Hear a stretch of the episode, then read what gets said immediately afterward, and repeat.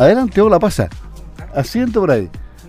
¿Cómo te va? Tenemos a nuestro invitado. Ah, ni te acerques con lo que vienes en el cuello. Ah, no. No. Pero es más peligroso lo que está en el frasco. Sí, seguramente, pero yo me voy a correr por acá. Eh, estamos recibiendo a un amigo que, viene, ese es un tucán. ¿eh? Don Julio, alias más conocido como Tucán también. Tucán. Oiga, acabo de darme cuenta que, que Sago es la sociedad agrícola ganadera de Osorno. Pero exactamente. ¿Y saben ustedes con quién estoy conversando? Que eh, es Alfredo Ugarte, Peña por la Madre. Y Peña por la Madre. Que viene cargado de animales. Yo, yo le dije a la periodista, oye, que no se le vaya a ocurrir venir con una serpiente. ¿En serio? Y lo primero que hace. Pero ella, pero si es que ella, no es una serpiente, es mi bufanda. Ya. Sí, me paseo por las calles de Osorno y nadie la ve. No, Es impresionante, la gente no mira. O mejor dicho, la gente mira pero no ve. Alfredo Ugarte es entomólogo, se hizo conocido en la televisión, pero ahora tú también tienes un parque. Un, Tenemos, tenemos un parque temático educativo que se llama Selva Viva. Estuvo durante cuatro años fijo en Santiago, en el Parque Araucano en Santiago, en Las Condes, y ahora eh, salimos a recorrer Chile y hemos estado en La Serena, Copiapó, Viña del Mar, Rancagua, diferentes lugares de Chile. Ahora venimos directamente desde Chillán y nos vamos a quedar en Puerto Montt hasta fines de febrero. Así es que sí, por eso estamos contándole a todo el mundo. Mira, ahí llegó. Mira, ofrézcale a don Julio primero. Don Julio. Eh, eh, Parece que tenía un poco de sed. Es que con el calor que se está haciendo aquí en Osorno, oiga, está bien rico el día. Y, la, y la serpiente, boa, ¿qué es eso? Es una pitón. Una pitón. Pitón bola. Es una pitón que vive, es originaria de, la zona eh, tropical de la India, ¿no es cierto? Y, Julio, ¿puedo tomar yo un poco o no? Ya, me dio, me dio permiso para tomar yo. quiere más. Estamos los dos con sed, ¿eh? Quiere más, quiere más. Y toman, y toman del mismo vaso. ¿eh? Pero por supuesto, si él es más limpio que todos nosotros juntos. Pues. ¿Verdad? no tiene ningún parásito, nada. ¿En serio? Serio, sí. Así que... ¿Y qué edad tiene ese...? Julio tiene tres años, todavía es un niño. Él llega a la edad adulta a los seis años más o menos. Y a los seis años recién empieza a buscar pareja. Y, cuando encuentra pareja, eh, pololea como cuatro años.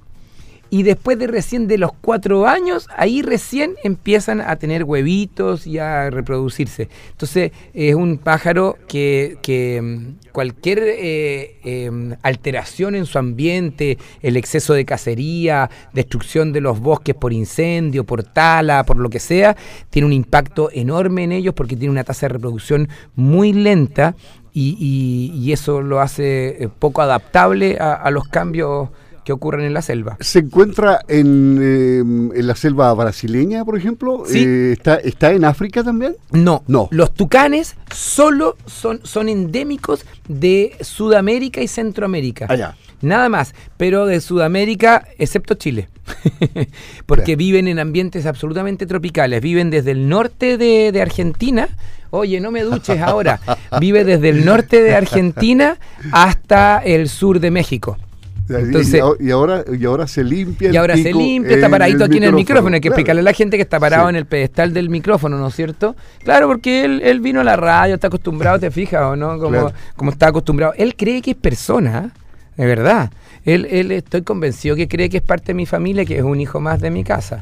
Porque mis hijos lo toman como si fuera realmente un perro. Y si te fijas, es un rico, y es regalón, le encanta que le hagan cariño, eh, le, se pone a jugar con las cosas, eh, toma agua de mi vaso, te fijas, eh, es parte de la familia. Tú, Alfredo, estás en, Osorno transitoriamente y después te quedas en Puerto Montt. Vinimos, vinimos a Osorno básicamente a invitar a la gente de, Osorno, alrededores, y siempre digo, desde Pucatrigüe hasta Anticura, ¿no es cierto? Todo desde mar a costa, o sea, de mar a cordillera, ¿no es cierto? O de cordillera a mar, como quiera. Toda la gente que está en la zona, que se pegue una arrancadita para puerto, ¿no es cierto? Y nos vayan a ver, estamos en los estacionamientos del Jumbo, es una oportunidad que no siempre se da, cuesta mucho venir, es un esfuerzo enorme para, para Selva Viva, para los animales, para todo, venir para acá. Nosotros nos demoramos para que ustedes tengan una idea eh, más o menos una semana en llegar a Puerto Montt, recorrer mil kilómetros con una temperatura altísima en la zona central y, bueno, y acá ya la temperatura es bastante mejor, ¿no? Pero eso significa que tenemos que ir parando, dándole tiempo a los animales, que coman, que tomen agua, etcétera, que descansen y después seguir avanzando. Entonces, es un esfuerzo no menor. Por eso nos quedamos todo el verano. Vamos a estar todo enero y todo febrero en, en, puerto, en puerto. Así que que aprovechen esta oportunidad porque si no, para la próxima van a tener que ir a verla o a Santiago o a Calama o a donde estemos. Recién está programado tener un Selva Viva fijo de nuevo el 2022 en Santiago, en Maipú. Así que imagínense. Ya, ¿y, ¿y qué tienes en ese frasco? Es una araña, obviamente. Mira, te lo voy a poner con, porque como esta mesa tiene un fondo oscuro, lo voy a poner con una toba, con una servilleta aquí. Una, esa una es, araña de rincón. Exactamente, Sí, esa es la araña del rincón. Una de las cosas que tenemos, una de las características de Selva Viva, la que está en, en Puerto Montt, es que es una actividad familiar muy, muy educativa. Si quiere, mire, hágale, sácale una foto desde arriba, sin tapa, para que no brille con el, eh, con el, eh, la cantidad de, de personas que ha muerto por sacar fotos de esto es altísima. ¿eh? Pero Impresionante. pero yo creo que han muerto más con la boba. no, al revés, esta pitón es una regalona, una Ya, guagua, seguro. de verdad. Sí, seguro. Bueno, lo que le decía, eh, esto es una muestra, es una araña del rincón que tenemos y tenemos muchas arañas del rincón para que la gente las pueda reconocer.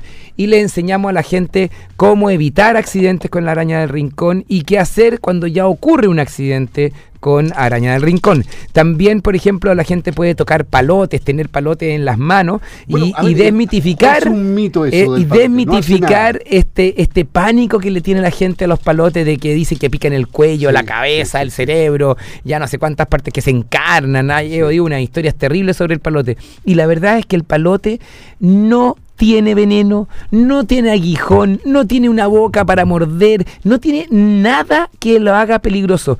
Nadie me ha podido contar de dónde viene este mito de que el palote es muy peligroso y que pica el cuello.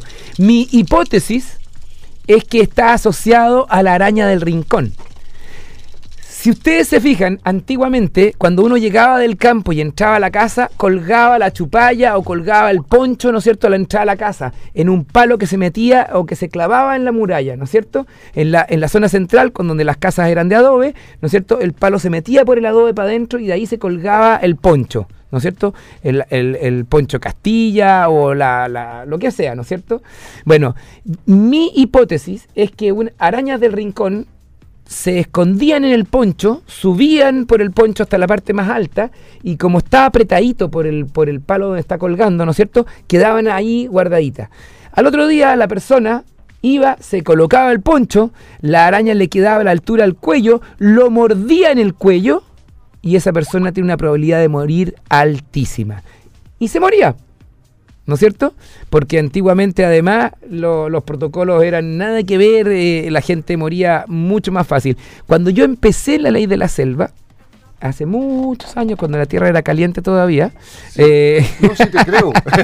el año 99 empezamos nosotros, hace 20 21 años, qué horror cómo pasa el tiempo. Oye, no, recién o sea, empecé en la hay- tele hay, yo. Hay una cosa sintomática. Mm. Tú me ves que estamos sacando fotos y tú, como eres hombre de medio de comunicación, Hablo hablas, nomás, rellena, claro, rellena. claro. No, y es que estoy aprendido, a- a- a- acostumbrado, porque usted como está en radio, tiene que estar preocupado de otras cosas, haciendo un montón de cosas, y uno no puede estar conversando con la persona y, y de repente hasta se distrae y empieza a hablar y dice, ya, pues, y no me puedo quedar callado. pues. Claro. Entonces, Así bueno. la- la pega la haces eh, La eh. experiencia, claro. Bueno, entonces, eh, ¿en qué estaba? Ahí sí, me- ahí sí que se demuestra la edad, en que eh, partimos el año 90. Ah, Junto antes de empezar, Matusalén. junto cuando estaba Matusalén, cuando Matusalén era una guaguita, yo ya estaba en la tele en Chile.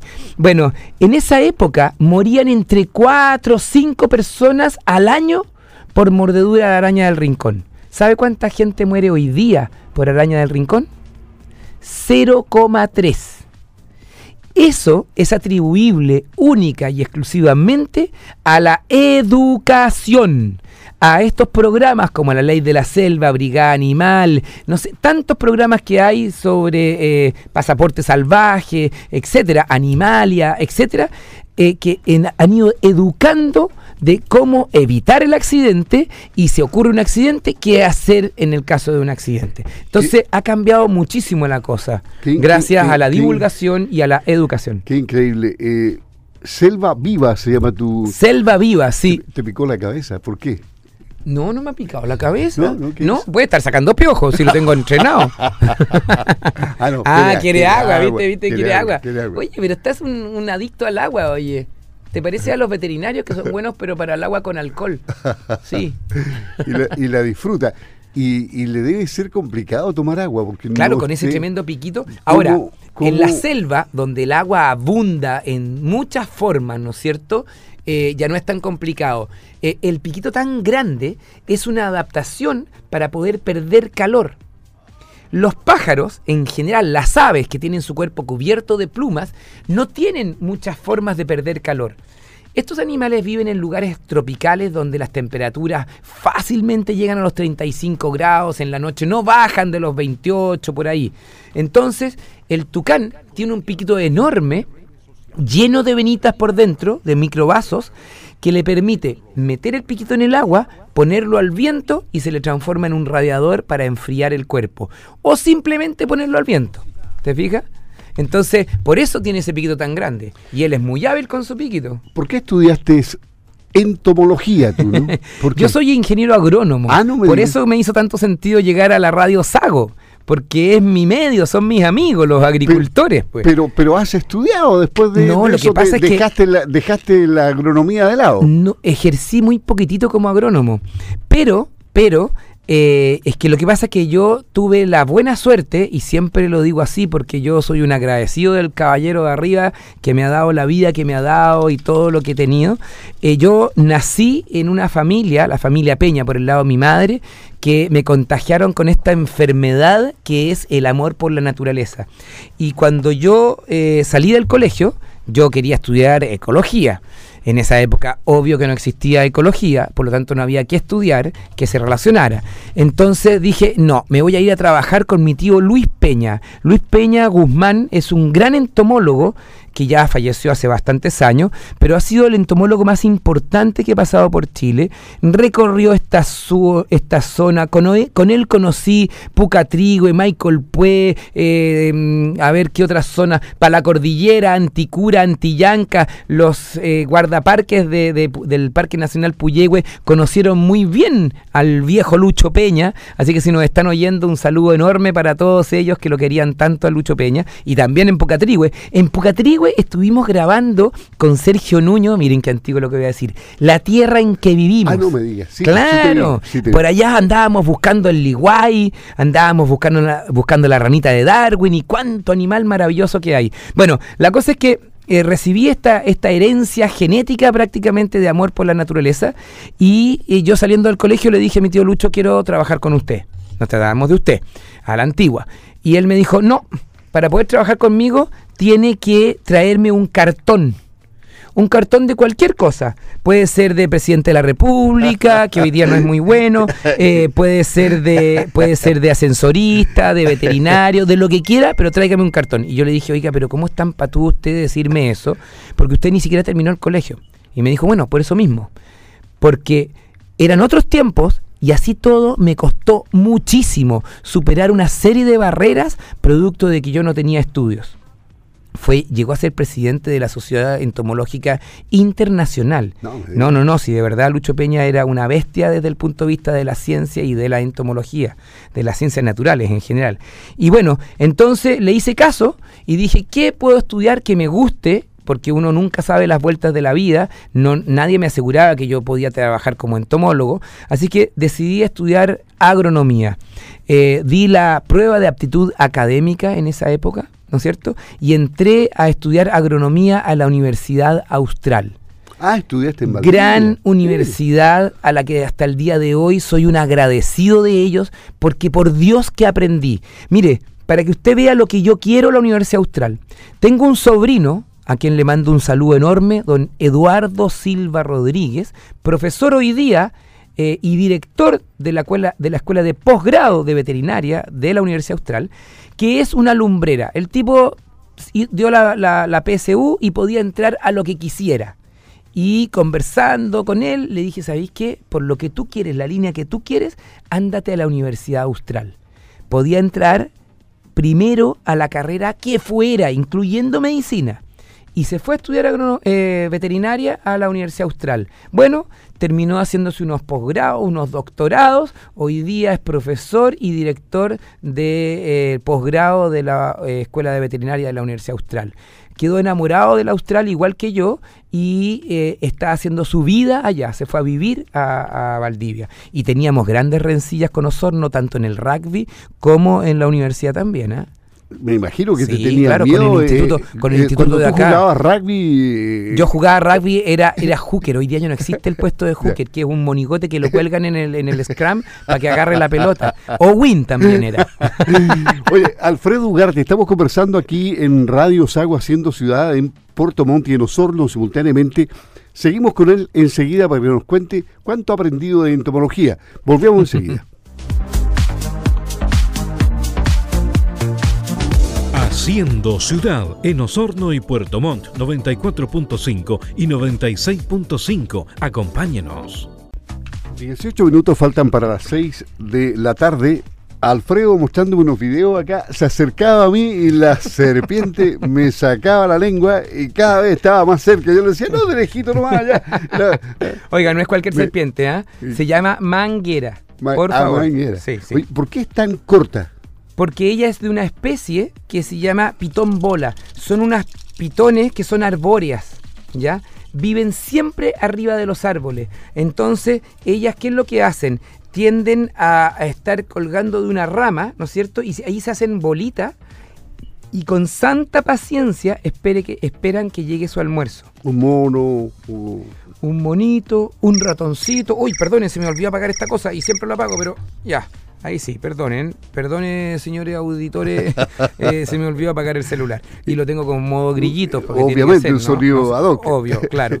Bueno, eh, entonces con santa paciencia espera que llegue un ratón, una lagartija, un pájaro y ahí ¡pum! aprovechan la oportunidad, no la pierden, no fallan y se alimentan. Estas serpientes, como casi todas las serpientes, pueden comer cada tres meses, incluso en un caso extremo, hasta pueden estar sin comer durante un año. ¿Hace cuánto tiempo que no come ahora? No, esta se, comió un locutor de radio eh, hace una semana, así que... Ya, está bien. Estaba bien alimentado. nosotros las alimentamos más o menos según, según lo que nosotros queremos que crezcan cada 15 días, porque uno puede ir regulando eso. Eh, no influye en nada en su personalidad, en su agresividad, el que tenga más hambre o menos hambre, en nada. Así que, no, nosotros las alimentamos para que estén tranquilas, cuando las temperaturas son adecuadas. Por ejemplo, ahora en Selva Viva, allá en Puerto Montt, eh, ¿qué es lo que hacemos? La gente no lo ve, pero todos los pisos de donde están los animales tienen placas de calor entonces se mantiene una temperatura adecuada, porque en los reptiles, acuérdense que son el animal de sangre fría, como lo dicen, ¿no es cierto? Bueno, eso significa que ellos no pueden regular la temperatura como nosotros.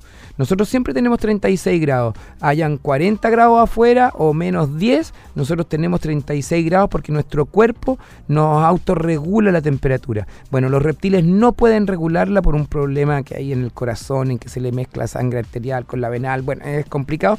La cosa es que ellos no pueden regular la temperatura y dependen de la, de la temperatura ambiente. Por eso, si esta serpiente, por ejemplo, come, se come, no sé, le inventó un, tres ratones hoy día, ¿ya? Y pasa frío de aquí a un par de días más, se puede morir porque no puede hacer digestión y la descomposición del animal adentro de lo que de los ratones que se comió, ¿no es cierto? La termina matando y produciéndole una sepsia, una, una, una, infección, una septicemia, eh, una infección enorme y terminan muriendo. Entonces es muy importante que ellos mantengan una temperatura regulada, bastante pareja, etcétera. A propósito de eso, ¿ah? me gustaría comentar y pedirle a toda la gente, ahora que está tan en boga esto del virus ANTA, Así, ¿no es cierto? Es una buena. ¿Qué, sabes tú de los del ratón colilargo. Eh, sé hasta el nombre científico, Oligorizomis longicaudatus. Marca Acme. Para los que veíamos el correcamino, ¿no? Eh, mira, el Oligorizomis longicaudatus, el ratón de cola larga, eh, es un ratoncito nativo de Chile, del sur de Chile y de Argentina. Es un, es un animal que tenemos un retorno por ahí, ¿no es cierto? Oigo, me oigo, me auto oigo. Ya, pero ustedes Ah, manejan. ya pero dale- no, sí, ahora ya no está, Ya. ¿ves? Impecable. Sí, sí. Bueno, este es un ratoncito que ha estado toda la vida en Sudamérica, en el sur de Chile y de Argentina, toda la vida. Eh, así que el virus anta no es una novedad. Lo que pasa es que antiguamente no se conocía el virus. Se sabía que la gente moría de una pulmonía así como rápida. Oye, fue muy raro, sabéis que don Juan se murió de una pulmonía. Y los doctores lo clasificaban como una pulmonía o una enfermedad de los pulmones, nada más. Pero hoy día sabemos que esa pulmonía no es pulmonía, que es virus anta. Entonces, claro, el ratón de cola larga es el único hasta el momento que transmite el, el virus anta. Y lo hace a través de la orina y las fecas y es un virus muy poco estable. Entonces basta que haya buena ventilación y luz directa del sol para que el virus desaparezca. Entonces hay que tener muy mala suerte para pegarse el virus anta, para que contagiarse en realidad. Eh, por eso es- hay, hay medidas súper simples que hacer para evitar ese problema. No hay para qué tirar cloro en todo el potrero cuando uno va de camping, porque hay gente que lo hace y se forma una paranoia terrible. No, y Pero, no, ca- no caminan por los senderos, de Claro, exactamente. Bueno, mira, lo que hay que hacer es súper simple. Caminar por lugares que estén eh, bien ventilados, con buena iluminación, etcétera. Eh, si me voy a meter a una letrina, por ejemplo, que ha estado cerrada por mucho tiempo, no respirar durante algunos segundos, abrirla bien abierta, ¿no es cierto? Y ventilarla. Y después volver ahí. O si me voy a meter una leñera que también ha estado cerrada por mucho tiempo, durante todo el invierno, no sé qué, eh, seguramente los ratoncitos ahí. Donde el ratón de cola larga, el Oligorhizomys longicaudatus, es un ratón muy tímido. No le gusta compartir los espacios con otros ratones. Donde hay lauchas, donde hay guarenes, donde hay eh, rata negra o ratones oliváceos, no sé, el mismo ratón orejudo, etcétera, que son ratones nativos de Chile. Esos eh, en general desplazan al ratón de cola larga. Y lo otro muy importante a propósito de eso, ¿no es cierto?, de lo que estábamos hablando, proteger y cuidar a los depredadores naturales del ratón de cola larga. ¿Cuáles son? Los, ratón, los depredadores naturales son, mira, voy a partir por algo bien curioso, la araña pollito. La tarántula chilena es un depredador extraordinario del ratón de cola larga, porque se mete al nido y se come las crías, las mata todas. Segundo, culebras. Todas las culebras chilenas, especialmente aquí en el sur, la culebra de cola corta, es un gran depredador del ratón de cola larga. ¿Para qué decir las aves rapaces? Tiuques, caranchos, las, las nocturnas que tanto las matamos porque traen mala suerte, etcétera, etcétera, cosa que también es un mito, ¿no es cierto? Como por ejemplo, eh, no sé, po, las lechuzas, los tucúqueres, el búho, los chunchos que están en la B, va, perdón, eh, los chunchos con plumas, no los azules. para abajo, sí. No, no, no. eh, ellos fueron los que inventaron todo este problema para no pasar a B. Pero bueno, eh, eh, el nuco, el concón, todas estas aves que son nocturnas, que están siempre asociadas a la mala suerte y que las matamos, no hay que matarlas porque son exactamente lo contrario, buena suerte. ¿Sabes qué? Hasta las bandurrias las hemos visto cazando eh, lauchitas y ratón de cola larga. Para no dejar chunco el tema de la entomología. Sí. La ciencia que estudia los insectos y las arañas. ¿Estudiaste tú en Sí, alguna parte? ¿Dónde estudié, estudié, bueno, primero lo hice la- como una maestría. Estuve 10 años trabajando con el gran entomólogo Luis Peña.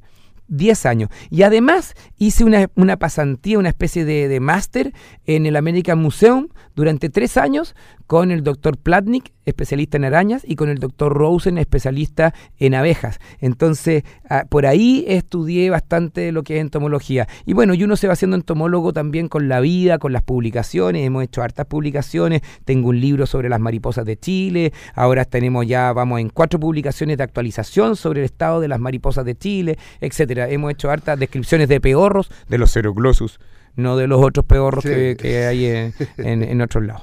Oye, ¿cómo, cómo eh, vam- vamos a un tema, porque estamos en una radio de agricultores, Agricultura. y hay un tema que preocupa mucho, los perros asilvestrados. Uh, ¿Qué sabes a tú ver, de eso? Primero que nada, no hablemos de perro asilvestrado. Justamente en la Universidad Austral, don Eduardo Silva Rodríguez ha hecho unos trabajos extraordinarios respecto del impacto de los perros mal llamados asilvestrados. Hoy día está demostrado que los perros asilvestrados, porque expliquemos lo que es un perro asilvestrado, es un perro abandonado, ¿no es cierto?, que se asilvestró ¿no es cierto? Se juntó normalmente con otros perros, formaron una jauría y andan como lobos cazando y destruyendo la naturaleza. ¿Ya? Eso es el 0,000001% de lo, de lo que ocurre con los perros. La verdad es que hoy día está demostrado que la gran mayoría de los perros que andan metidos en los parques nacionales haciendo daño al ganado, a la fauna nativa, em, etcétera, ¿no es cierto? Son perros con dueños, perros con casa. ¿Qué es lo que hizo este doctor, eh, don Eduardo Silva? Eh, se fue a los campos, a la casa de don Segundo Emeterio Guajardo y le dijo, oiga, ¿y usted cuántos perros tiene? Yo tengo cuatro perros, señor, ahí don, don, don Eduardo le dicen. Ah, ¿y estos perros no salen a hacer maldades allá para el campo? No, si estos pasan durmiendo todo el día. Mírelos, ahí están echados durmiendo, son más reflojazos. Con suerte ladran a la suegra cuando viene.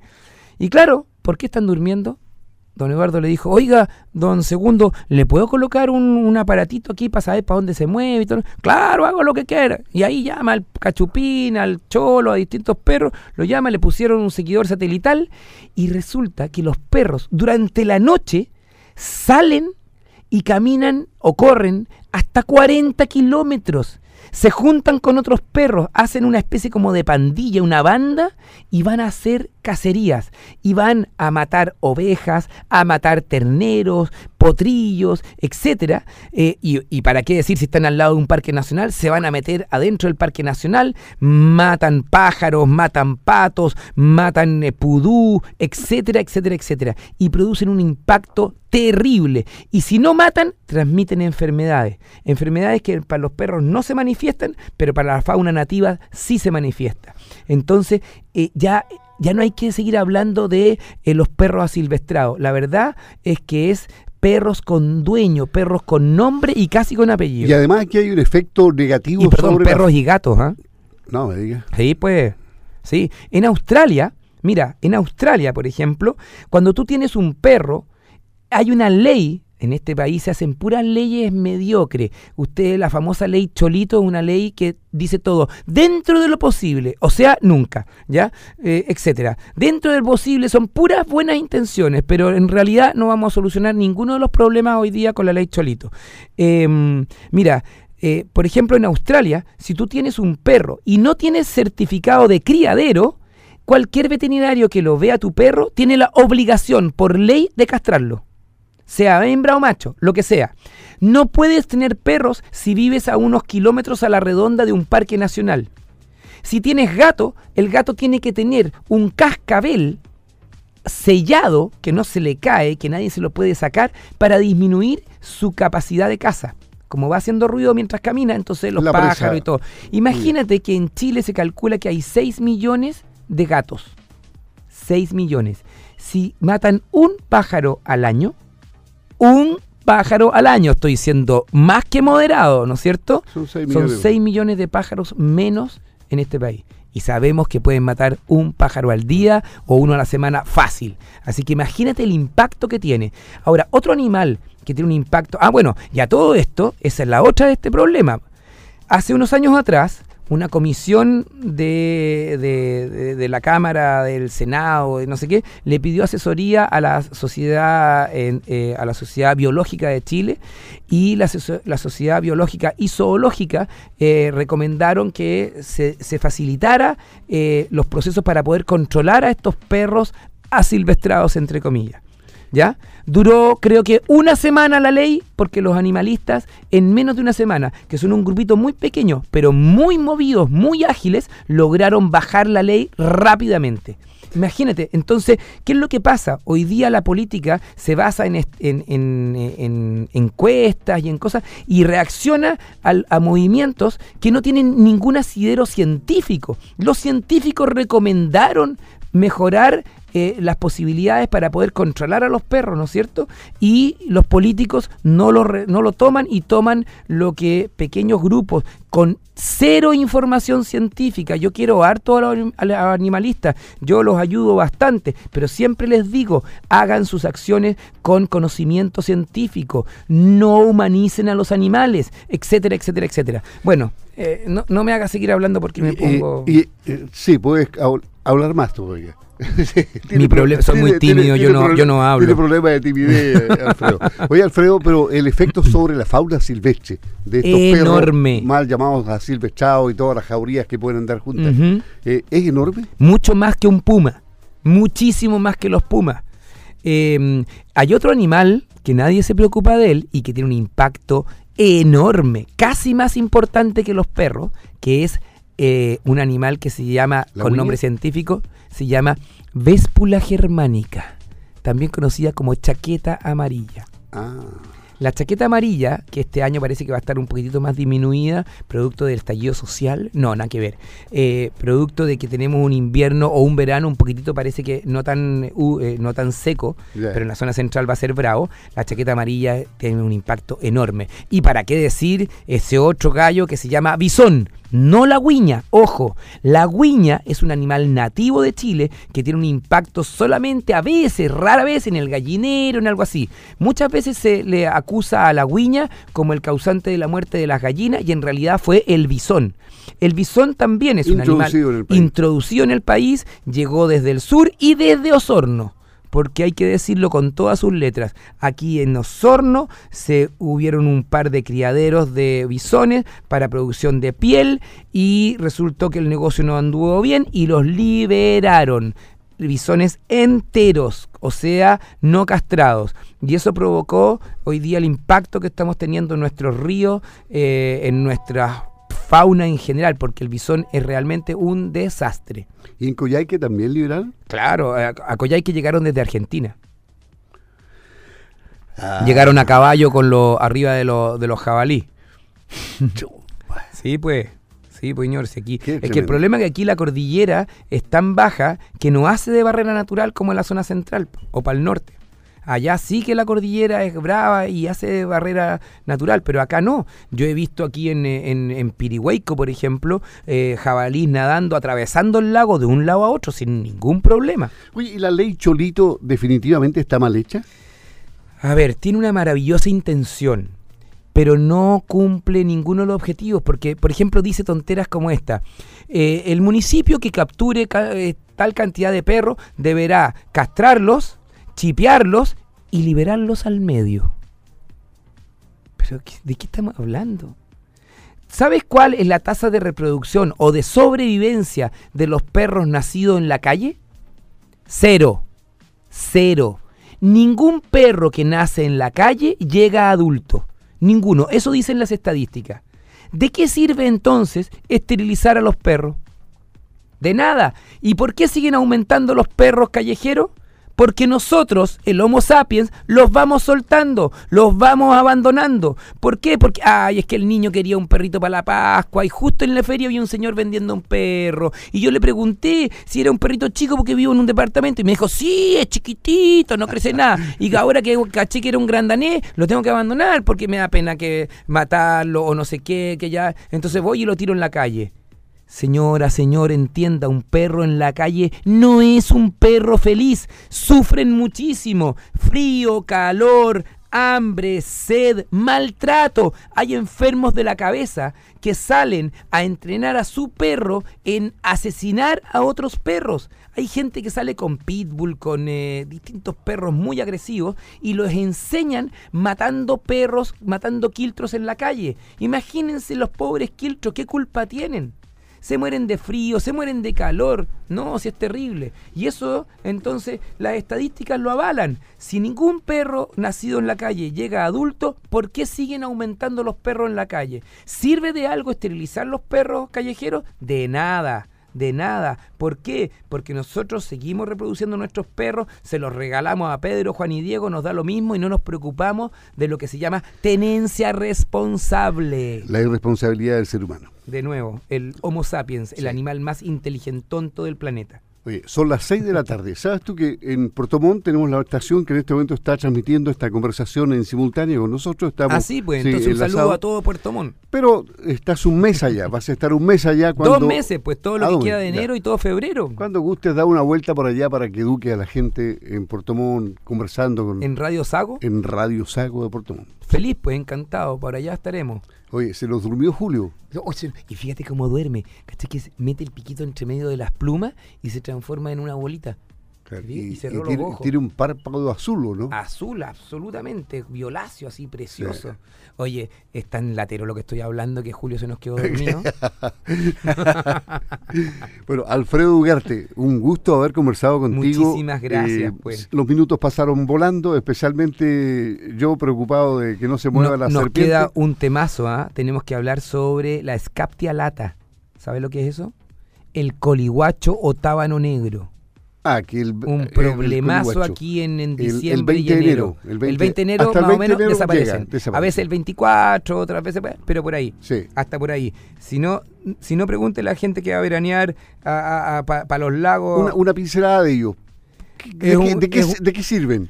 Ah, no se sabe muy bien. Se sabe que la larva es carnívora y por lo tanto debe estar controlando algún tipo de otra plaga. Lo más probable es que la larva del coliguacho o tábano negro esté controlando típulas. No sé si saben lo que son las típulas, unos, unos zancudos gigantes que empiezan a aparecer en esta época del año, unos zancudos que uno dice, uy, este zancudo Sí. me pica y me va a dejar anémico, ¿no es Sí. cierto? No, esos zancudos no pican, no son ni siquiera zancudos. Parecen zancudos gigantes, pero no lo son. Son tipúlidos. Nada que ver. Se alimentan de las raíces del pasto, etcétera. Y el controlador natural de eso es, aparentemente, no se sabe muy bien, la escaptia lata o coliguacho o tábano negro. Así que pensar en erradicar a los coliguachos es una mala idea, pero sí poderlos controlar y hay algunos sistemas, el línea está trabajando en eso, hay harta gente que está trabajando en eso. Alfredo Ugarte.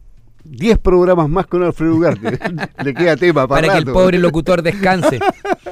Claro, muchas gracias. Oye, Alfredo, muchas gracias a acá. ustedes. Quiero mandarle un saludo a todos los agricultores de la zona. Ánimo, que estén muy bien. Eh, un saludo a la Maca Sánchez y al Tommy, a todos mis amigos de acá de, de Osorno.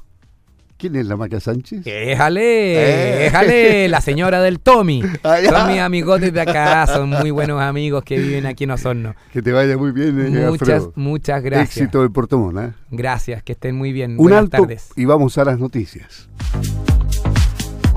Haciendo ciudad en Osorno y Puerto Montt 94.5 y 96.5. Acompáñenos.